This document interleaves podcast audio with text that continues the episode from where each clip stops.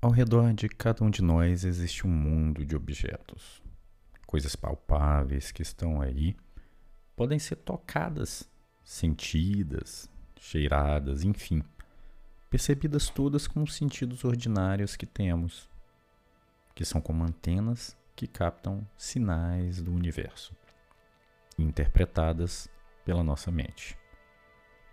Quando recordamos de nossa infância, no entanto, lembramos como o mundo parecia ser muito maior do que apenas esses objetos. Amigos imaginários, sonhos vívidos, uma imaginação sem fronteira que nos fazia voar por universos inteiros. Um mundo muito maior do que este de objetos e obrigações ao qual estamos condicionados. Aliás, condicionamento é a grande chave para percebermos o mundo como percebemos. Fomos treinados a desacreditar em tudo que fugisse ao comum, ao ordinário. Repreendidos quando falávamos de algo mágico, dissuadidos quando acreditávamos na imaginação. Quando conversávamos com amigos imaginários, fomos sempre tangenciados a acreditar que o mundo é tão somente exclusivamente aquilo percebido pelos cinco sentidos e aquilo que todos concordam, dentro de uma coesão, ser verdadeiro.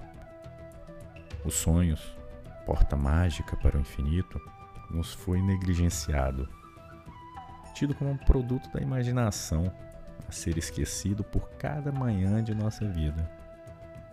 Um terço de nossas vidas jogados no lixo, como se nada fossem, pois não interessam à realidade ordinária o nosso sexto sentido, a nossa percepção além do ordinário foi desprezada em troca da razão e do consenso social.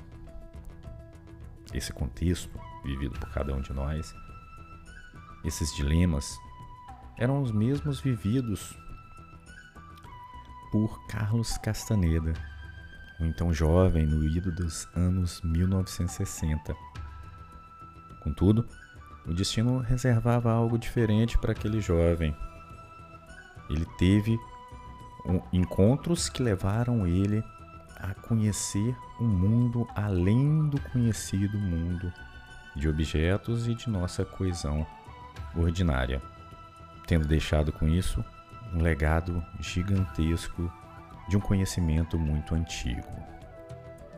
Carlos Castaneda, de quem não se sabe bem a origem, por sua escolha pessoal e, portanto, não nos interessará falar aqui, era, nesses anos da década de 1960, um estudante da Universidade da Califórnia em Los Angeles, a UCLA, no curso de antropologia. Quando, nesses mesmos anos de 1960, começou a empreender viagens para o sudoeste de Los Angeles, próxima fronteira com o México, também pelo Arizona e Sonora, no México, Arizona nos Estados Unidos e Sonora no México, buscando conhecer plantas enteógenas, plantas de poder. O seu interesse principal naquela época era conhecer o peiote e as alterações perceptivas que causavam nos índios que a usavam. Ele queria entender o seu efeito naquelas comunidades indígenas tradicionais daquela região. O trabalho de campo, a pretexto do curso de antropologia, foi realizado em Sonora, no México, e Arizona, nos Estados Unidos, locais onde acabou por conhecer um velho índio que soube depois ser um feiticeiro xamã, originário de Sonora, o índio Iaque Dom Juan Matos. Os encontros tiveram como consequência a introdução de Carlos Castaneda no mundo mágico do nagualismo, um sistema complexo de crenças e práticas ancestrais datados de milhares de anos. Castaneda falou na edição comemorativa da Erva do Diabo as seguintes palavras. Para os feiticeiros da linhagem de Dom Juan, no entanto, existe a cognição do homem moderno e existe a cognição dos xamãs do México antigo. Dom Juan considerava esses dois como sendo mundos completos de vida cotidiana, intrinsecamente diferentes um do outro. A partir de um dado momento, desconhecido para mim, minha tarefa mudou misteriosamente de uma mera coleta de dados antropológicos para a internalização dos novos processos cognitivos do mundo dos xamãs. Uma internalização genuína de tais raciocínios impõe uma transformação, uma resposta diferente ao mundo da vida cotidiana. Os xamãs descobriram que o impulso inicial dessa transformação sempre ocorre como uma sujeição intelectual a algo que aparenta ser apenas um mero conceito, mas que insuspeitavelmente possui tendências poderosas. Isso foi o melhor descrito por Dom Juan quando ele disse, abre aspas, o mundo da vida cotidiana não pode jamais ser considerado uma coisa pessoal, que tenha poder sobre nós. Algo que possa nos criar ou nos destruir, porque o campo de batalha do homem não se encontra na sua luta com o mundo ao seu redor.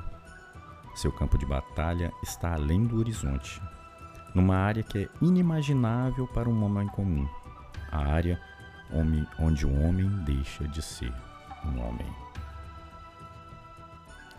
A obra de Carlos, deixada em dois livros, foi o seu próprio legado autobiográfico de conhecimento e introdução de Carlos dentro da cultura do nagualismo, como sucessor do nagual Juan Matos.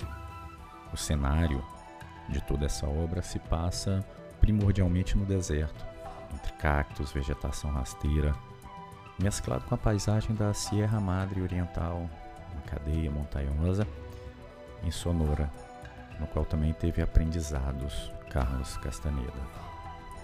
Castaneda, ao final das contas, foi um aprendiz e ao mesmo tempo um canal de comunicação, um mensageiro que transportou todo aquele conjunto de conhecimentos mágicos, desde uma prática antes hermética para iniciados, ao nosso mundo, graças aos desígnios insondáveis da força que rege o universo, que é chamada no nagualismo de o espírito. Ao longo de nossos episódios que seguirão, comentaremos pontos e conhecimentos específicos dentro desses 12 livros da obra de Carlos, que dividiremos aqui entre os conhecimentos do antigo Nagual, que são quatro obras, e os conhecimentos do novo Nagual, que são basicamente reformulações trazidas pelo próprio Carlos Castaneda. Há de se entender que, sob a ótica do nagualismo, o ser humano é um conglomerado de energias que se forma desde o seu nascimento, um conglomerado infinito que se desfaz quando de sua morte. Não existe a ideia própria de reencarnação. E dentro desse conhecimento mágico, que é o nagualismo, se permite, através de determinadas práticas, se chegar ao final à transcendência. Algo que parece um pouco a ideia do budismo de atingir o nirvana, ou passar para outra margem. Sobre o conjunto energético do homem, Castaneda descreveu da seguinte forma para Armando Torres. Esta energia foi encapsulada como parte do presente da vida. Esse é todo o nosso capital. É aquilo que somos. Agora, é responsabilidade de cada um de nós individualmente o que fazemos ou deixamos de fazer com ela. O processo de estar vivo gera uma transformação da energia básica em um subproduto, a percepção, a qual gera experiência que se armazena como memória. Juntas, produzem a cobiçada autoconsciência. O nível de consciência de um indivíduo se mede por sua capacidade de estar atento a si mesmo e ao seu entorno. A atenção é, portanto, o elemento chave na transformação e enriquecimento da energia bruta em consciência refinada. A meta dos bruxos é a ampliação da consciência. Por isso, exercitam constantemente a atenção. De maneira deliberada, desenvolve exercícios para evitar a distração. Dessa maneira, aumentam significativamente a capacidade para se concentrar. Nesse trecho, Carlos explica a Armando Torres um pouco do universo de práticas do nagualismo que busca o aprimoramento cada vez maior da consciência. Para o nagualismo, o homem comum, dentro dos ditames sociais, está entregue a um piloto automático. Não vigia a sua mente, as suas ações, a sua alimentação, as suas relações e, com isso, desperdiça o presente mágico da vida, que é a energia que nos é dada para perceber. Para o nagualismo, somos seres percebedores e a consciência nos é dada para que sejamos a percepção do próprio universo. Para eles, o refinamento energético dessa percepção, ou seja, o incremento da consciência, leva à transcendência e à possibilidade de, no momento da morte, deixar de ser sugado por esse núcleo do universo, esse ser impessoal para ser reciclado e transcender a jornada como um ser inorgânico, ou seja, essa nossa energia permanecer com a nossa consciência refinada. Sobre essa permanência e transcendência, Carlos fala, agora voltando ao seu livro Erva do Diabo, que é a jornada definitiva. Então, olha só o que ele fala. A jornada definitiva é a possibilidade de que a consciência individual ampliada ao seu limite máximo pela adesão do indivíduo à cognição dos xamãs, poderia ser sustentada além do ponto no qual o organismo é capaz de funcionar como uma unidade coesiva, o que quer dizer além da morte. Essa consciência transcendental era compreendida pelos xamãs do México Antigo como sendo a possibilidade de que a consciência dos seres humanos ultrapasse tudo que é conhecido e chegasse dessa forma ao nível de energia que flui no universo. Xamãs, como Dom Juan Matos, definiu sua busca como a busca de se tornar, no final, um ser inorgânico, significando energia côncia de si mesma, atuando como uma unidade coesiva, mas sem um organismo.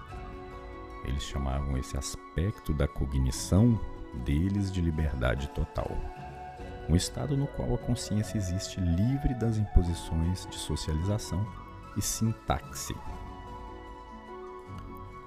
Pois bem, será sobre esse mundo mágico, sobre essas premissas lançadas por Carlos Castaneda, que nós vamos estar conversando dentro desses episódios aqui, que serão pautados no nagualismo. A base do que falaremos aqui será a obra de Carlos Castaneda, e de outros autores que sobre ele falaram ou que com ele interagiram, como o citado aqui Armando Torres. Nos próximos episódios, vou estar trazendo temáticas específicas para que entendamos um pouco de como é o nagualismo e qual é a sua proposta para incremento de consciência, para sair do sono que vivem as pessoas no mundo ordinário e para tentar, ao final da vida, chegar a essa transcendência. Espero que tenham gostado e aguardo vocês aí nos próximos episódios.